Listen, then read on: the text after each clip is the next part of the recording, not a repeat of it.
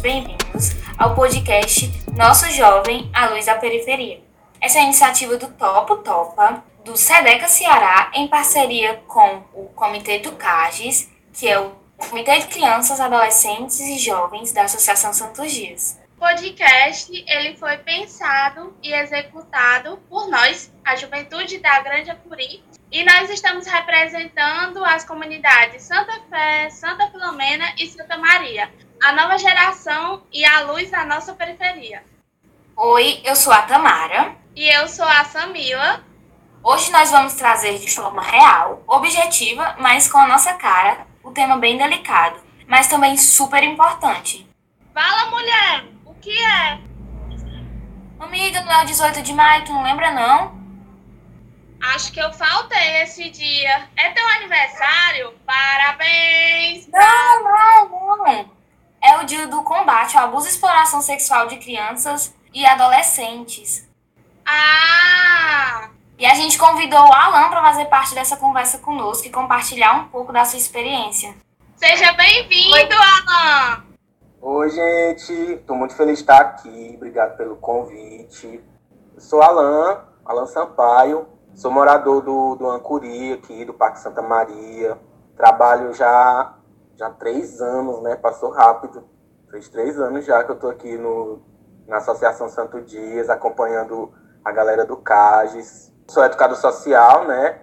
Assistente social de formação e coordenador do Fórum DCA, né? Também estou nessa empreitada aí já há quatro anos e faço parte da Comissão de Enfrentamento à Violência Sexual também, que é do Fórum DCA. Oi, gente, meu nome é Joyce, eu faço parte do Comitê de CAGES e a gente resolveu convidar o Alan porque ele é bem experiente nesse assunto sobre 18 de maio. Ele já fez campanhas é, nas ruas sobre isso, foi muito massa. Acho que ele pode contar um pouco da experiência dele para nós. Gratidão, então, mais uma vez pelo convite, né? essa luta, essa pauta do 18 de maio é uma pauta muito antiga, né? E, assim, aqui em Fortaleza, é, as instituições, as organizações, as ONGs que trabalham com criança e adolescente, né, que é o público-alvo dessa violência, é, elas sempre se reúnem todo ano para construir uma campanha a nível de cidade, onde a gente consegue pensar estratégias de enfrentamento a essa violência, que é uma das mais violentas, das mais cruéis que acontecem com as crianças e adolescentes do, do nosso país. Mas, Alan, o que é 18 de maio, afinal?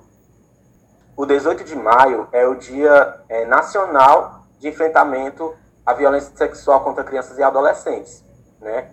É uma data emblemática que foi a partir de um caso muito sério que aconteceu no, no, no Brasil e acabou se tornando essa data de, de mobilização nacional contra essa violência.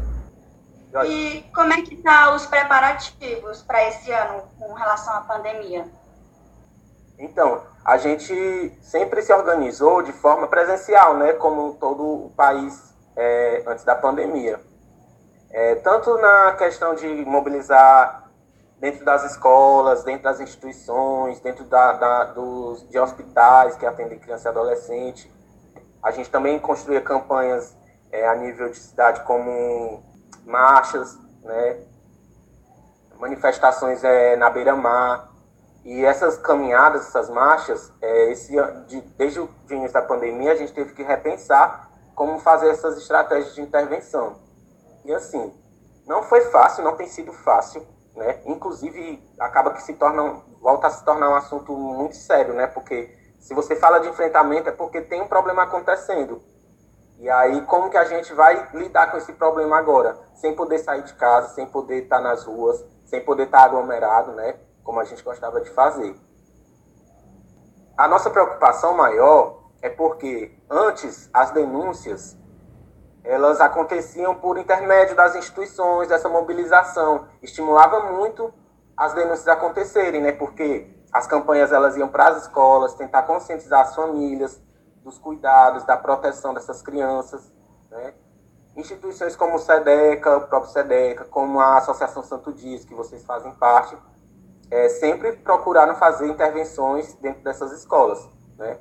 A gente é, constrói um fórum, que é o Fórum de Organizações Não Governamentais em Defesa dos Direitos da Criança e Adolescente no estado do Ceará, que a gente conhece como Fórum DCA, e esse fórum é um dos que fica sempre à frente dessa campanha, da construção dessa campanha, de tentar reunir outras pessoas, outras instituições, mobilizar a mídia, para que tem mais, cada vez mais as famílias e, e, outros profissionais tenham consciência dessa violação.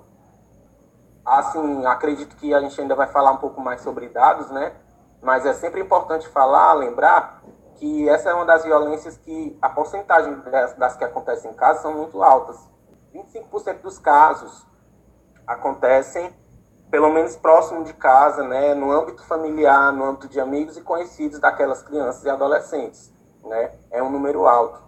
Se for olhar mais a fundo, os 23% que são é, geralmente responsáveis os pais e padrastos, também é um número alarmante. E aí, por que, por que a preocupação com, com a questão da pandemia? Se a gente não está conseguindo ver as nossas crianças nos projetos, nas escolas, é, nas comunidades, na rua, nos espaços de socialização, a gente não consegue ter acesso mais às nossas crianças devido à pandemia, então essas crianças estão desprotegidas. Elas estão em casa e elas estão correndo esse perigo. Pelo menos essa porcentagem que a gente sabe que está vulnerável. E aí, como, como pensar essas novas estratégias, né? A gente está num momento tão delicado, tão sério, que próprio é, nosso presidente, né, o Jair Bolsonaro, ele já, já trouxe um posicionamento logo no início do mandato dele, que é em relação é um, um, uma defesa pública que ele fez em relação à discussão de temáticas como é, sexualidade ou violência sexual dentro das escolas. Ele defende que esse não é um tema que tem que ser abordado dentro de escola, que isso não faz parte da educação. Ele acredita que isso é uma discussão que tem que se ter em casa, no âmbito familiar. Para quem é especialista no caso, isso é altamente alarmante, é preocupante, porque é dentro de casa que essas violações acontecem muitas vezes. Então, como que se vai discutir ou proteger essa criança dentro de casa, se elas são as vítimas dentro da sua casa? Então, assim, do mesmo jeito que a gente pensa em intervenções, é, tem se pensado muito em intervenções a nível de cidade, a nível de estado, com decretos, com leis, com novas ordens que incentivem, que estimulem a economia, né, a volta da economia, a volta do comércio. É, a gente vê muita mobilização em relação à, à, retomada do comércio, à retomada dos horários em tempo integral, de atendimento ao cliente, sempre no intuito de, de produzir mais dinheiro, de dar mais dinheiro para os empresários, né? E a gente sabe que é, isso é uma preocupação a nível, a nível de Brasil, a nível de mundo. As pessoas querem investir muito nisso, mesmo com a pandemia, ficam pensando quais são as novas estratégias, quais são as novas formas que a gente vai tomar para que a, a economia não caia, para que o dinheiro não pare de rodar, né? Mas aí, quando se trata de outras temáticas que também estão crescendo, que estão se tornando mais alarmantes, por quê? O número de denúncias tem dado uma esfriada, né? Pelo menos a nível de, vamos falar aqui de Ancuri, de Santo Dias. A gente todo ano recebe das escolas parceiras da gente é, os índices de, de, de violações que vão chegando nas escolas. Por quê? Porque a gente trabalha a partir de comissões com as escolas. Então, dentro de cada escola parceira, tem uma comissão que ela, ela fica atenta a essas violências, a essas violações. Qualquer suspeita de violação, ela comunica a gente e aí a gente vai acionar a rede de proteção para cuidar daquele caso da criança. E aí o que acontece?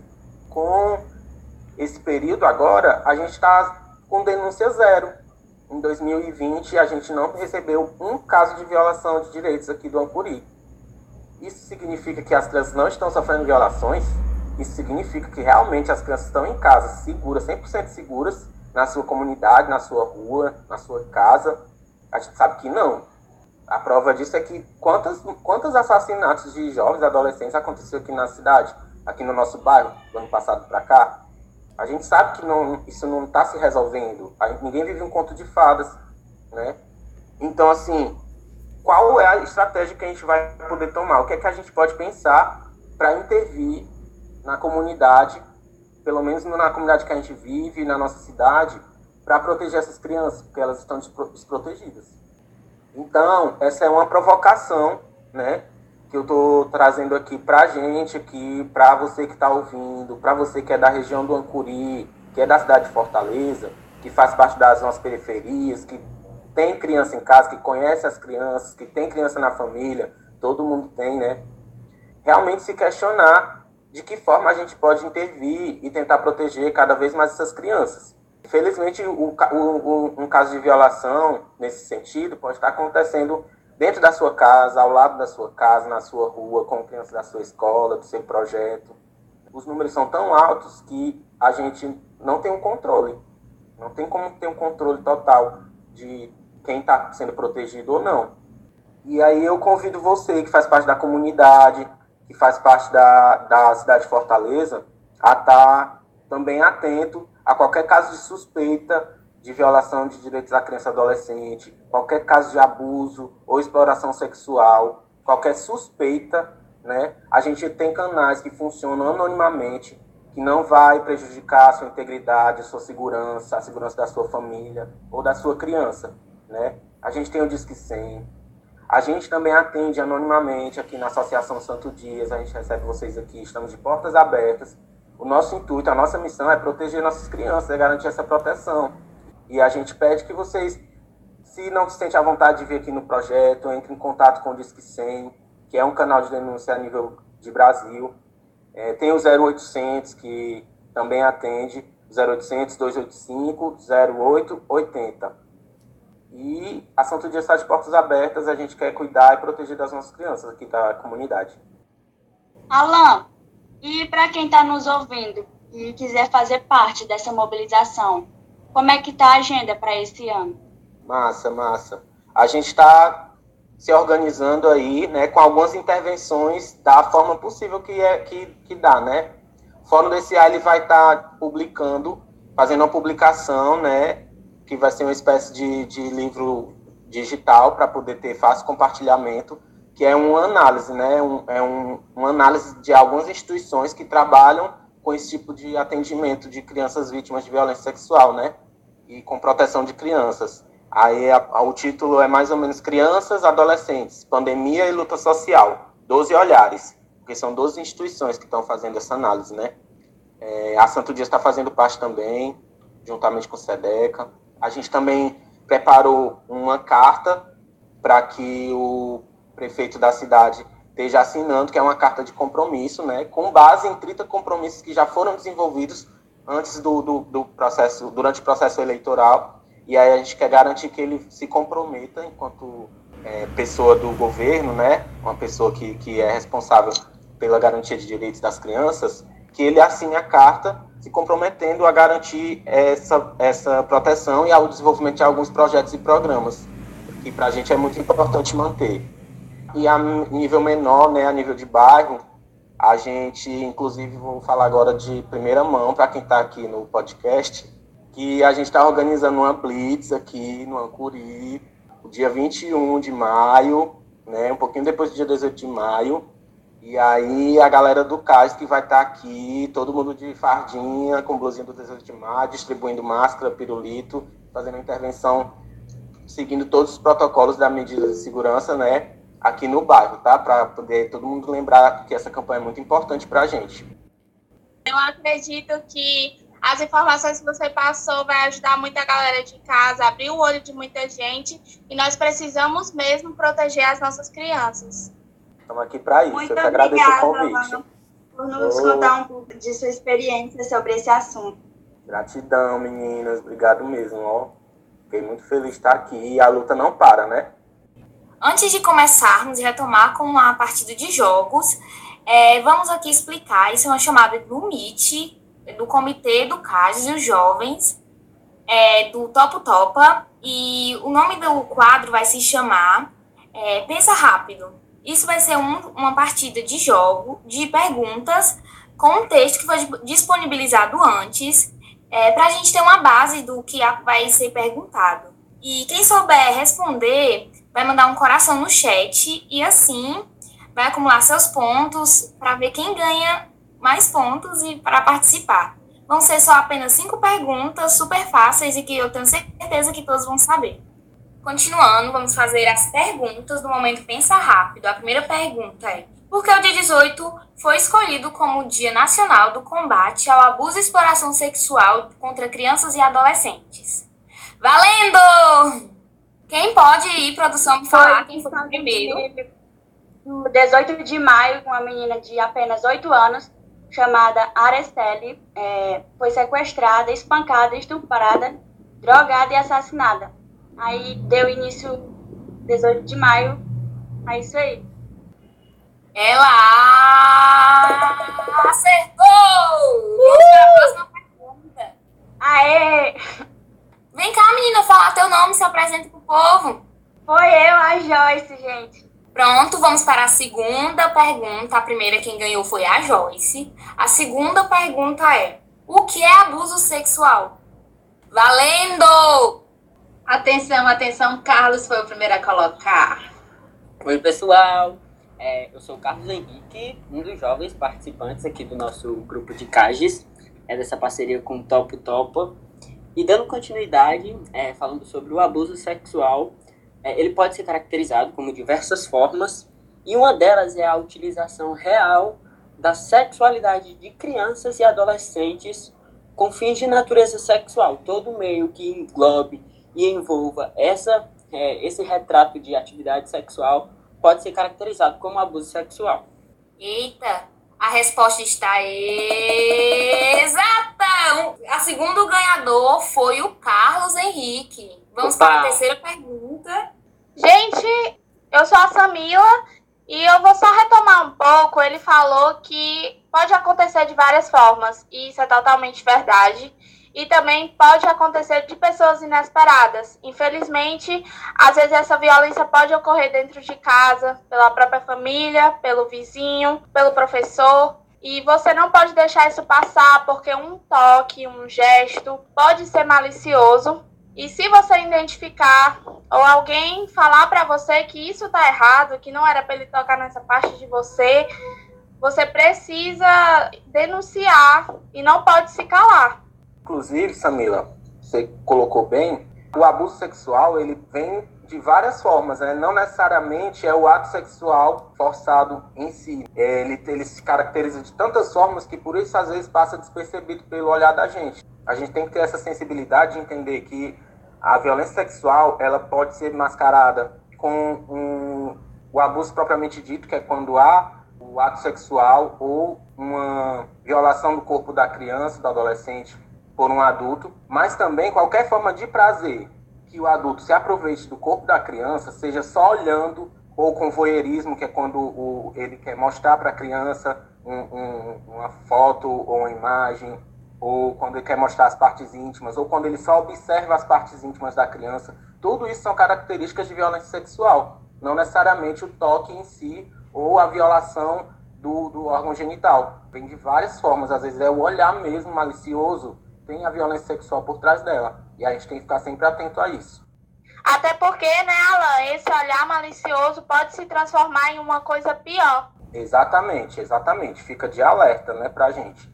E aí é por isso que é importante a gente sempre incentivar a criança a conhecer quais são os, os locais do corpo dela em que as pessoas não podem tocar. Isso é uma, uma conversa muito simples que a gente pode ter com a criança da nossa casa, com a criança da nossa família, que é sobre não deixar tocar desde o cabelo, né? Quando a gente está falando de racismo, quando a gente está falando de, de, de machismo, de não deixar tocar no seu cabelo, porque o seu cabelo é seu, não é, um- não é de puxar, não é de brincar. Seu black power não pode ser tocado. O seu rastafari não tem que estar tá sendo examinado por ninguém. Quando a gente vai chegando nesses assuntos, aí a gente consegue chegar para a criança e também explicar que o seio, né, a parte genital não é para ser tocada, só por pessoas de confiança e que se você se sentir mal com, com, com esse toque, você tem que falar para alguém da sua confiança. Muito bem colocado com a Alan e a Samila. A Mili quer falar dar- algumas palavras. Pode falar, Mili. É porque assim, ela estava falando, né, que às vezes a, tem- a criança quando se sentir desconfortável para ela falar e tal, só que às vezes a criança não sabe se explicar, aí o- os pais não entendem e tal, aí, por exemplo, sei lá, vamos supor que a pessoa seja é, de confiança na visão dos pais, e os pais não entendem a criança, tipo, a, criança não se sente à vontade com a pessoa perto, não gosta da pessoa, e os pais ficam sem entender, e acabam não tendo paciência, ou tendo, como é que eu vou dizer dando um apoio, assim, para a criança e a criança acaba não falando, entende? Mili, muito bem colocado, muito bem colocado. Por isso é importante a gente abordar determinados temas com profissionais, com familiares, pessoas da comunidade em geral. Quando a gente aborda esse tema, a família, o profissional, o professor, o tio, a tia, eles vão ficar mais atentos a alguns sinais que a criança dá. Porque é como você está dizendo, a criança ela dá sinais e a gente tem que começar a ouvir as crianças e tentar compreender melhor elas. Né? Porque a gente sempre acha que a criança está viajando, está falando besteira, a criança não sabe o que diz. Mas claro que quando uma coisa incomoda muito a criança, aquilo vai afetar o comportamento dela. E aí pode afetar de um jeito mais de recuar, onde a criança vai estar sempre se escondendo, chorando, ou com medo daquela pessoa, como também pode acabar sendo é, estimulando um avanço de uma sexualidade que não pertence àquela criança, né? Onde a criança vai estar é, avançando muito entendendo muito de assuntos sexuais que não pertencem a ela. E aí por isso a gente tem que tentar cada vez mais trazer esse assunto à tona, para que não se torne tabu. Quando uma criança tiver um comportamento diferente, ou, ou, ou chorar, ou, ou, gritar, ou se comportar de um jeito diferente, trazer uma sensibilidade para a família, para os cuidadores, para os responsáveis por ela, né? E que se você não entende aquilo, você tem que procurar um profissional. Isso é muito importante, por isso que a gente, enquanto rede de proteção, se coloca à total disposição, porque às vezes quando se não entende um comportamento muito repetitivo daquela criança, é, é, é muito importante procurar qual que seja o órgão que, que possa ajudar contribuir nesse, nesse, nessa identificação. Que massa, Alain, Mili e Samila, pela participação de vocês. É muito importante mesmo ficar de alerta. Mas vamos continuar com o jogo. Vamos continuar com a terceira pergunta. O que é exploração sexual? Valendo! E aí, produtora? Quem foi? A quem é? Lúcia é? colocou um pouquinho depois da Joyce. A Joyce, antes de tu terminar o valendo, já tinha botado. Então vamos considerar Joyce ou, ou Lúcia? Acho que cada uma pode se complementar, né? Oi, gente, eu sou a Lúcia. E a exploração sexual consiste em você sexualizar uma criança ou um adolescente para obter lucro em cima disso, como a pornografia, a prostituição, muito bom, muito bom a resposta. Tem a exploração também, trabalhista e assexual, que é uma das mais vistas, né? Tá certo, você acertou, Lúcia. Mais uma para a lista. Vamos agora para, para a quarta pergunta e a penúltima. A exploração sexual acontece de, quanto, de quatro formas. E quais são elas? Valendo! É, eu vou falar sobre duas formas de que acontece. É, é no tráfico para fim de exploração sexual e a pornografia envolvendo crianças e adolescentes. Muito bom, Jorge. Como você já tinha falado, né? Pode ir, Arthur, sua vez. Tem, a, tem as duas outras formas, que é relacionada ao contexto de prostituição e também ao turismo com a motivação sexual, certo? Muito bem, vocês estão muito afiados, vocês estão ótimos. Vamos para a última pergunta e a mais difícil, a pergunta secreta. Só quem foi e participou das ações que a gente fazia todos os anos antes da pandemia vai saber responder. Quinta e última. Nas marchas de 18 de maio tem uma palavra de ordem que todo ano se repete. Qual é essa palavra de ordem? Valendo! É... Rufem os tambores. A pergunta de surpresa foi surpresa mesmo, né? Porque faz bem nosso segundo ano de pandemia que a gente não vai participar da caminhada. É, confesso, tem que dar uma, uma compensada. Faz dois anos que a gente não participa, então talvez tenha caído na memória. Gente, quer se arriscar? Pode se arriscar aí, gente. Vou me arriscar. Eu já participei de movimentos e sempre tem por tema faça bonito. Sempre tem estampado, bem escrito essas palavras. Posso palpitar? Pode sim, Carlos, pode tentar. Também vem junto do Faça Bonito, tem outra, outra que diz que é proteja nossas crianças e adolescentes. Não é não. Ela é cantada, é mais ou menos uma musiquinha. A Joyce e o Alan pode cantar pra gente aí. Eu posso tentar novamente? Vai, pode sim. Tem outra parte que é esquecer é permitir. Lembrar é combater. É isso? Não, não é isso. Esses lemas que vocês trouxeram são muito importantes, né? Fazem parte da campanha. Mas geralmente quando a gente está né, na caminhada, a gente vai protestar nas ruas, a gente canta uma musiquinha, que é uma música protesto, né, uma música chiclete, que vai ficando na cabeça das pessoas, porque a, o que a gente pretende também é conscientizar as pessoas que a violência sexual não é comum nem é normal. A violência, a violência sexual não é comum nem é normal. A violência sexual não é comum nem é normal. Pronto, essa foi a nossa rodada de perguntas com muitos ganhadores. Como a última pergunta não teve, ficou num caso unânime, já levou para nossa memória, a gente não vai esquecer nunca. Podemos continuar com os quadros. Ok, galera, agora a gente vai dar continuidade a mais um quadro, que ele se chama Microfone Aberto.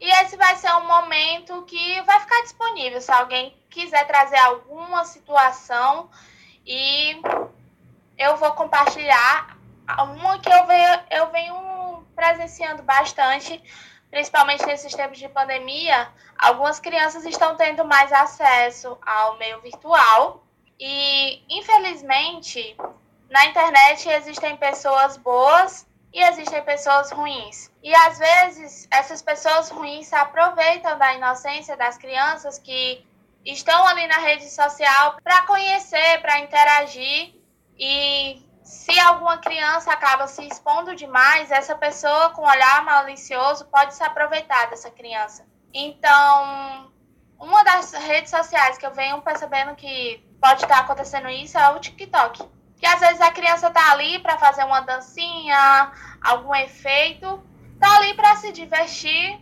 e acaba sofrendo algum ataque de malícia, alguma coisa. Vocês que têm crianças em casa, que têm primos, é legal, é legal dançar, é legal testar algum efeito, porém a gente tem que olhar bastante para ver se, se elas não estão se expondo demais. Porque, como eu falei, existem pessoas boas, mas também existem pessoas ruins que podem se aproveitar e pegar informações e ficar ali vigiando uma criança e se aproveitar da inocência dela.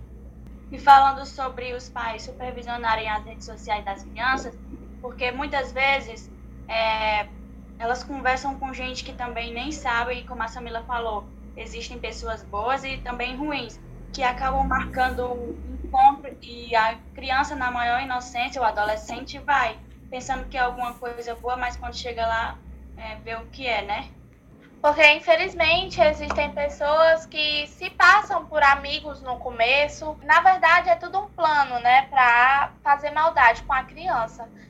Verdade, até mesmo bota foto como se fosse da idade da pessoa, né? Mas quando vai ver, é um adulto, né? Infelizmente, essa é a verdade. A gente nunca sabe quem tá por trás das telinhas. Aqueles adolescentes que também estão no meio, né, na rede social, para interagir que, observ que observarem alguns comentários maldosos ou então pessoas entrando em contato com intenções ruins, denunciem.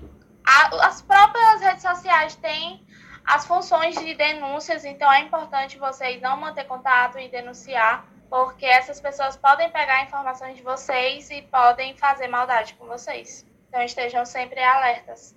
Agora, para finalizar o nosso podcast com chave de ouro, eu vim indicar para vocês alguns filmes que mostram cenas de como ocorrem, como começam esses abusos e podem ter gatilhos.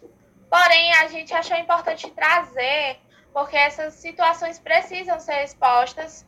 A gente precisa falar sobre isso para evitar que isso aconteça.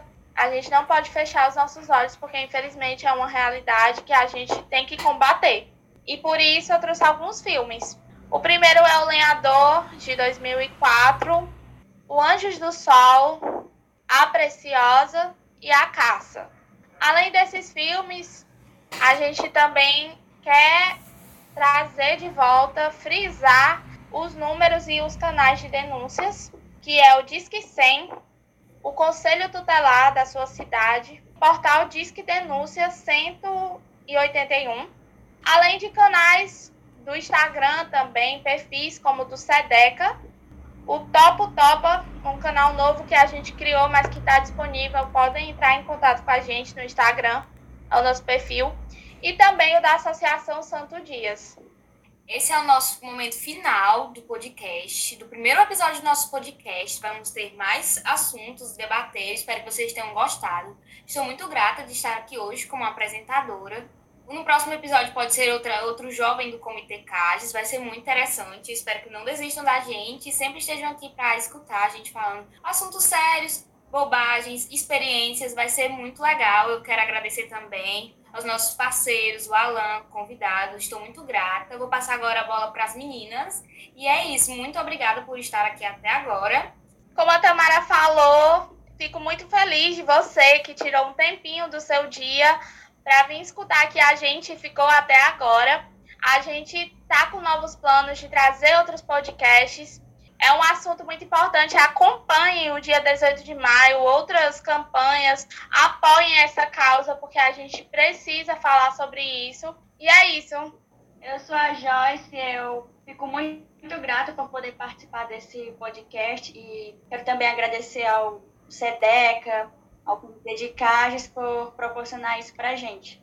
Gratidão aí pelo convite, pela parceria aí do Sedeca, Santo Dias e a galera do Cases e Topa Topa, né? Tô muito feliz de estar aqui e espero que saia mais podcasts como esse pra gente poder ficar acompanhando vocês. Um cheiro.